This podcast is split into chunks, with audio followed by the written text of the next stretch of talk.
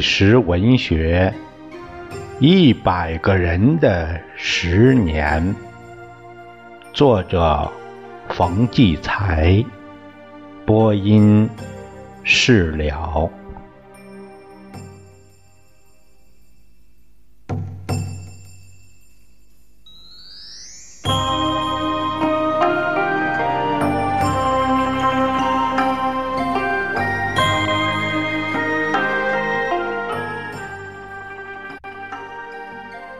饭店这个小姑娘，她讲起来她自己，她说：“我当了十年反革命，去年才平反。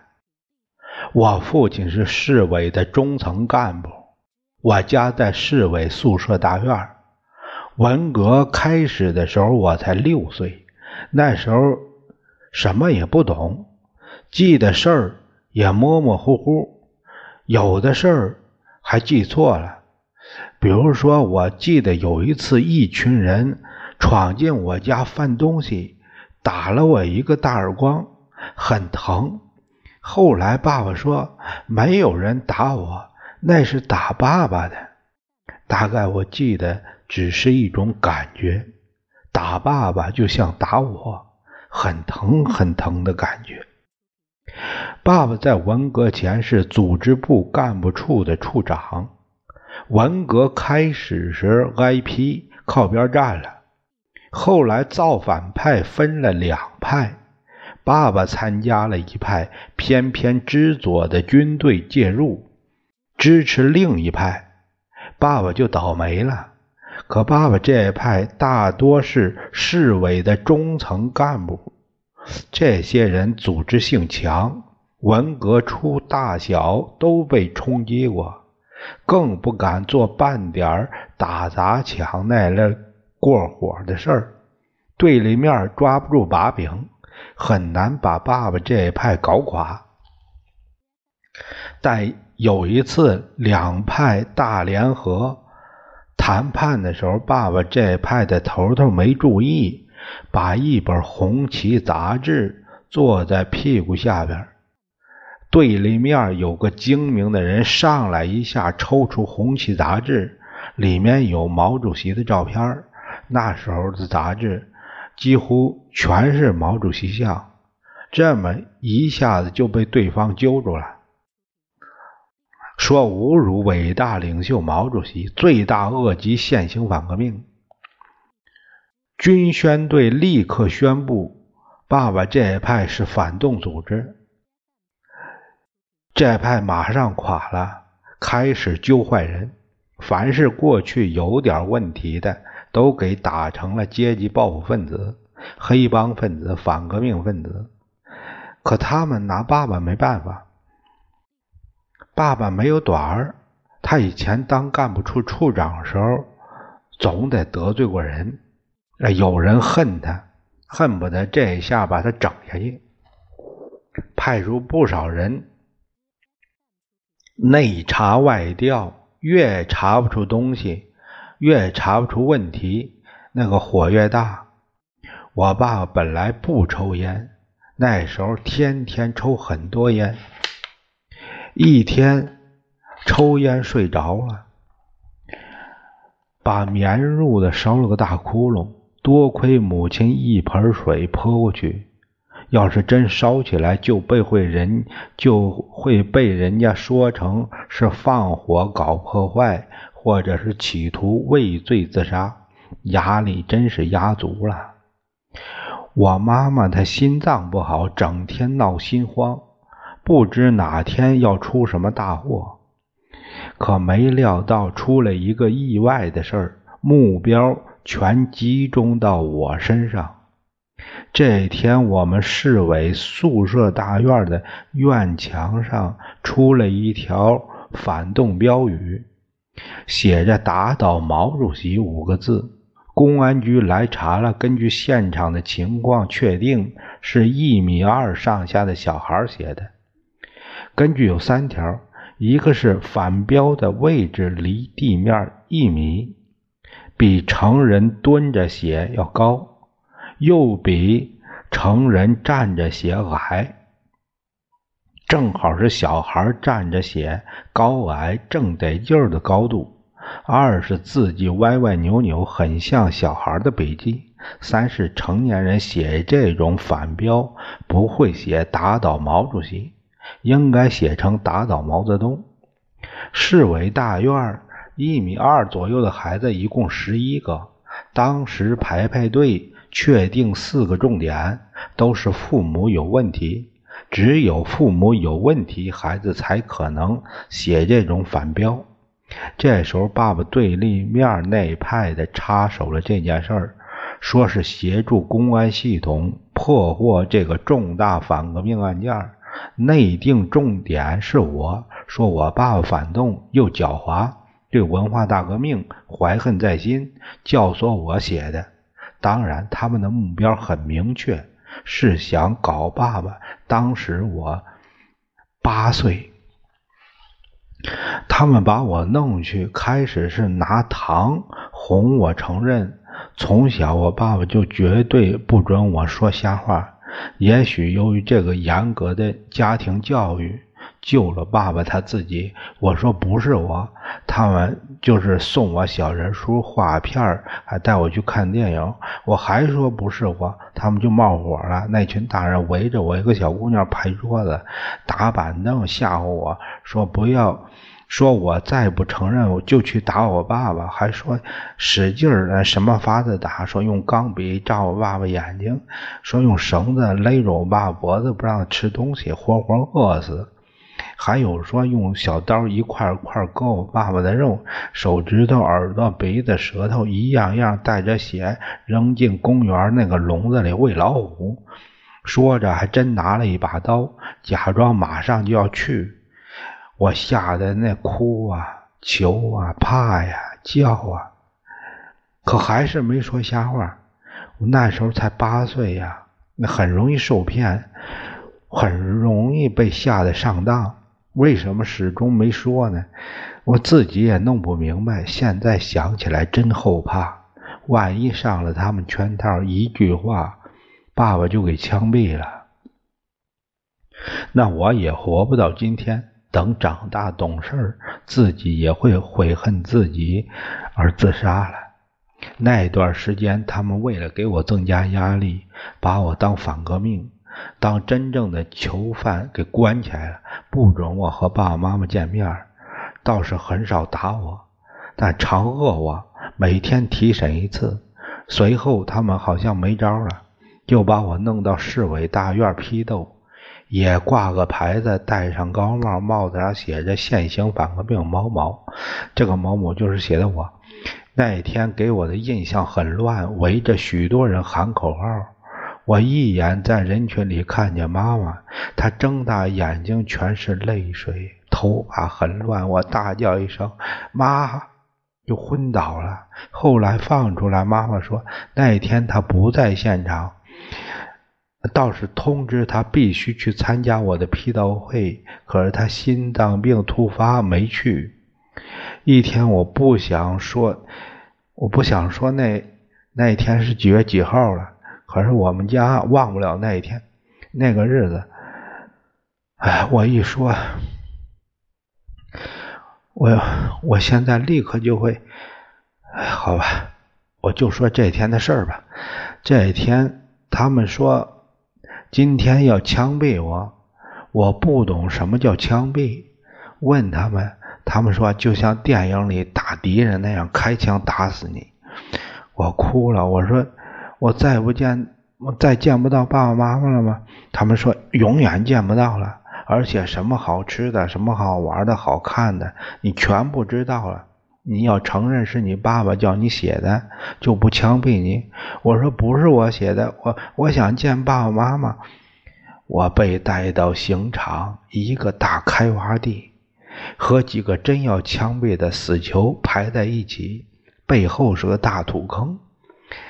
那些犯人都被绑着，没捆我，可我吓呆了。对面一排人拿枪对着我们，其中一杆枪对着我的脸。我忽然看见不远处人群中有爸爸，知道后来才知道他们在逼爸爸叫他承认是他叫我写的反标。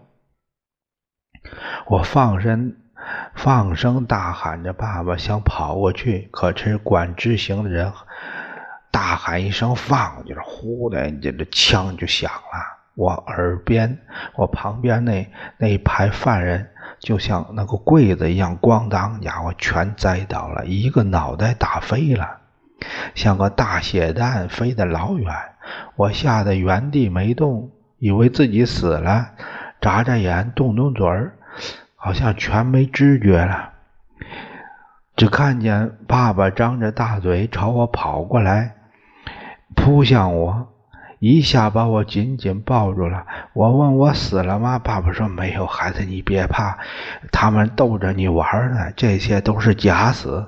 我一听，噗的笑了，脑袋扎进我爸爸怀里。我真的以为这一切都哄我玩呢。以后我被放回家，回到温暖的家，就以为一切都过去了，照旧会跑出去跟小朋友们玩。可是同院的小朋友都不理我，有的还朝我扔石子儿。有一次，一个过去跟我要好的小朋友骂我说打倒小反革命，气得我一直追到他家找他讲理，要他向我道歉。他妈妈出来还骂我干什么？你还想翻案？从这句话，我好像一下子大了，也垮了。这小反革命像个沉重的大石头在我身上背了十年，上小学困难，升中学也困难，红小兵、红卫兵组织都不要我，我就像那些机关单位被管制的牛鬼蛇神，不敢多言多语，不敢和同学们说笑和玩碰到不讲理的事儿也不敢争一句儿。天天下课扫地、擦黑板、收拾教室，想这样来换取同学们的好感，哪怕是一个亲切的眼神也好啊。可八年里边，没有一个知心的同学，好像我身上有可怕的传染病菌，天天都避着我。上中学的时候，我换了一个比较远的学校，以为别人不知道我过去的事儿，好受一些。可一次下乡劳动，指导员派我去拉粪车，所有同学都不去，就派我一个人去。我很奇怪，没等我问，指导员就说了：“粪虽臭，但灵魂里的粪更臭。什么时候你不觉得粪臭了，你的灵魂就彻底改造好了。”我才知道，背上那块石头仍旧牢牢存在。一辈子也卸不下来。当夜我跑出来，撒开腿，在野地里跑了两天两夜。后来爸爸在一条大河边找到我，我正想死了。爸爸为了我跑了两天，鞋子都磨破了。我朝爸爸喊叫：“为什么那一次不枪毙我？活着天天都是在陪绑啊！”从那时我退了学。在家帮妈妈做家务，出去买菜买东西，很少出门，也不搭理任何人。生活把我开除了，活着还什么意思？我恨我年轻，前面的日子太长没有头，整天闷闷的，直到粉碎四人帮。爸爸单位清理文革问题时，发现一份有关我的材料。才说给我平反落实，可这时我才十九岁，又没工作，工资、住房和查抄物物品的问题落实能落实什么？政治从来不对人的心灵负责。管落实的那人还不错，很同情我的遭遇。后来他想到一个安慰我的办法，也是他仅仅能做的事儿。他说：“你年纪……”你年纪不小，不能总待在家，应该找个工作，就到那市委招待所食堂当个服务员吧。我心想，守在家，妈妈心里总有个负担，就来了。到今天才三个月，三个月我干的活比谁都多，别人以为我是呃出自对落实政策的感激才拼命干活，其实不然，干起活才能不想事儿啊。可有时候忽然想到自己像当年在学校打扫教室那样，总有负罪心理缠绕着我，摆脱不开。干着活就像是劳改，很不是滋味我心里你们是很难理解。我是在童年就低下头的，这头不好扬起来呀。姑娘讲到这里。喉咙好像被什么东西卡住了，两眼并没泪水，脸上也没有任何激烈的神情，平静的就像阴云密布的天空，隐隐的像要打起响雷。但我明白，他不会再有倾盆大雨、雷电交加的宣泄。年纪轻轻，早把。生活中最难承受的东西消化过了，我扭头忽然发现，我那同伴两位画家听得睁圆了眼睛，张大着嘴巴，无话可讲。画板上的纸白白的，没有一笔，正如我当时的心境，一片空白，一片。可怕的空白。冯骥才先生在最后这样的一个结束语，他说：“真正的残暴是针对无辜。”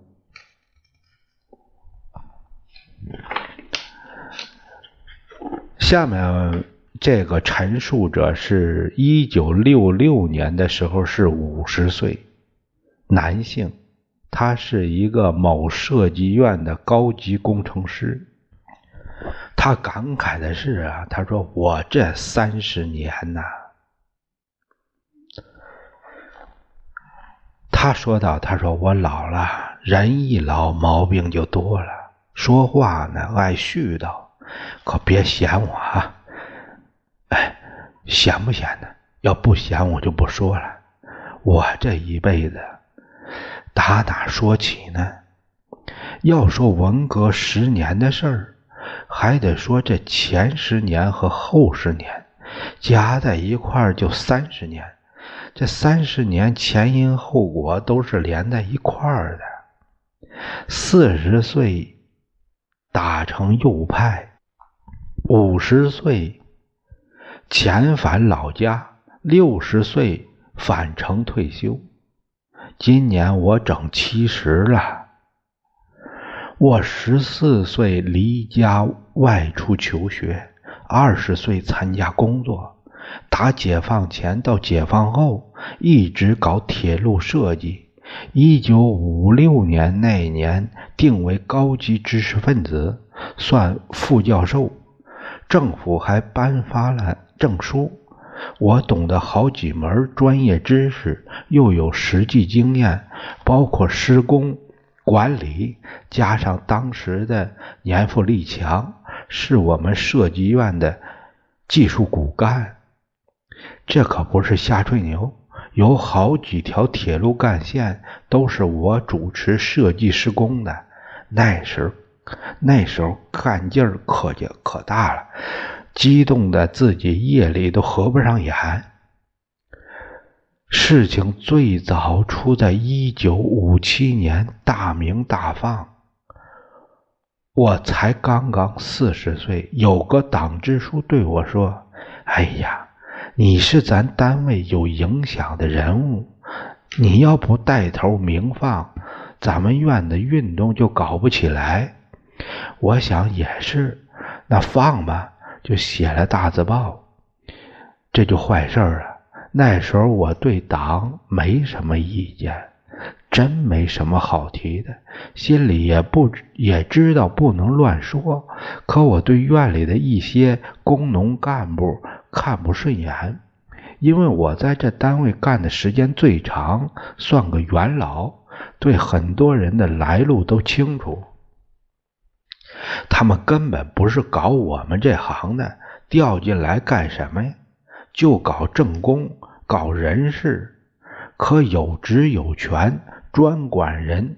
有个人事干部给我开张证明信，一行里好几个字都是错别字，我就把这事儿写在大字报里了。这下可糟了，大名大放，忽然一转变，就变成了反右。他们就批我说攻击党的人事政策，还说还说我有反党言论，说。说我说那个张罗联盟胆子大，赞美大右派，我哪敢那么讲啊？只是私下和一个同事嘀咕说，他们这样反党，胆子真够大的。被同事揭发出来，意思也变了。就这点事儿，把我搞成右派了。我们总共五百个知识分子，一下子打了八十八个右派。占百分之十七，当然后来全部平反了，都是错案。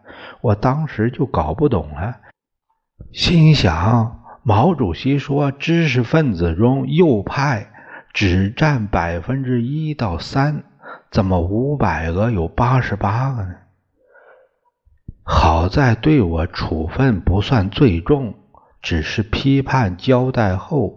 从主任工程师降为普通工程师，工资也有一百四十五块八毛，降到了一百二十七块。这在我们老幼中间算是头等待遇。可是戴帽子总有压力，我也没没什么话讲。心说，要是好好干两年，帽子自然摘掉了，哪能越来越重呢？只能越来越轻，是吧？事情跟跟你想的不一样，越往后越严重。开头搞工程还让我去当队长，后来只许搞设计，我也没意见，只要让我搞专业就行。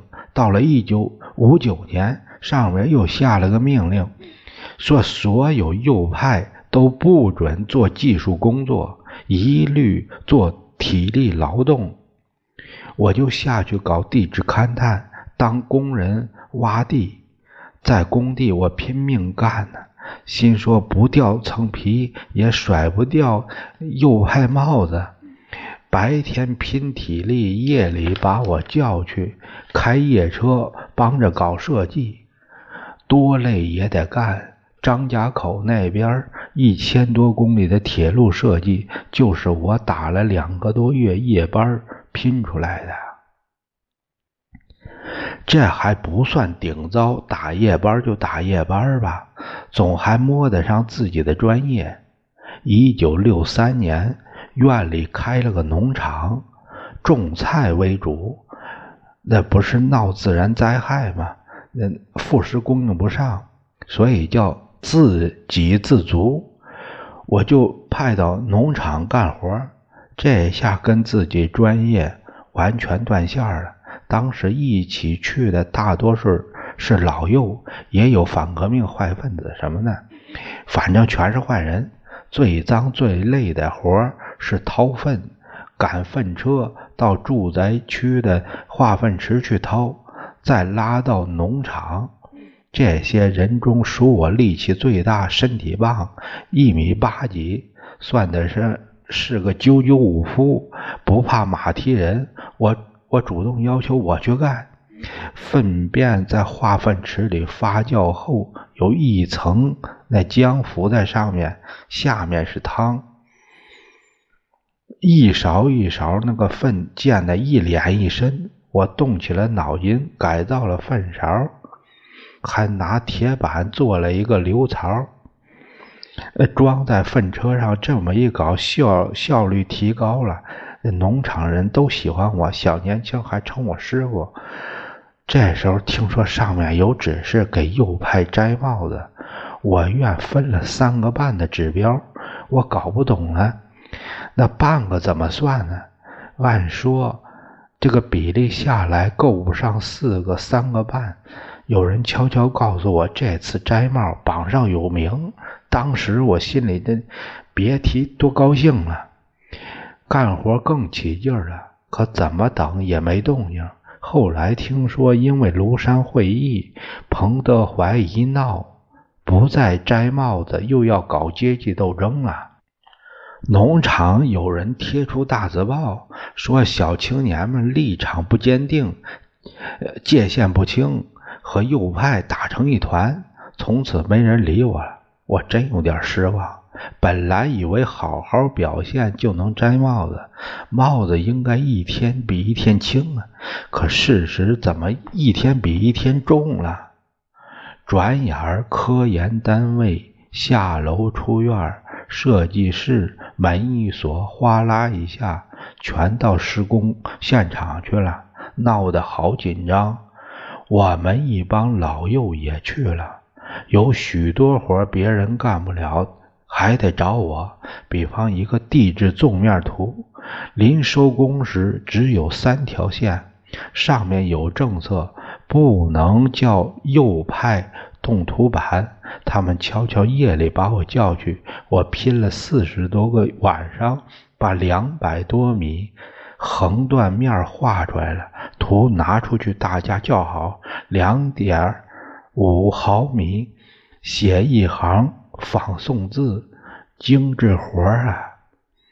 后来这图在全院都有名了。除了干活画图，还到伙房帮忙洗碗、洗菜、扫地、倒煤灰。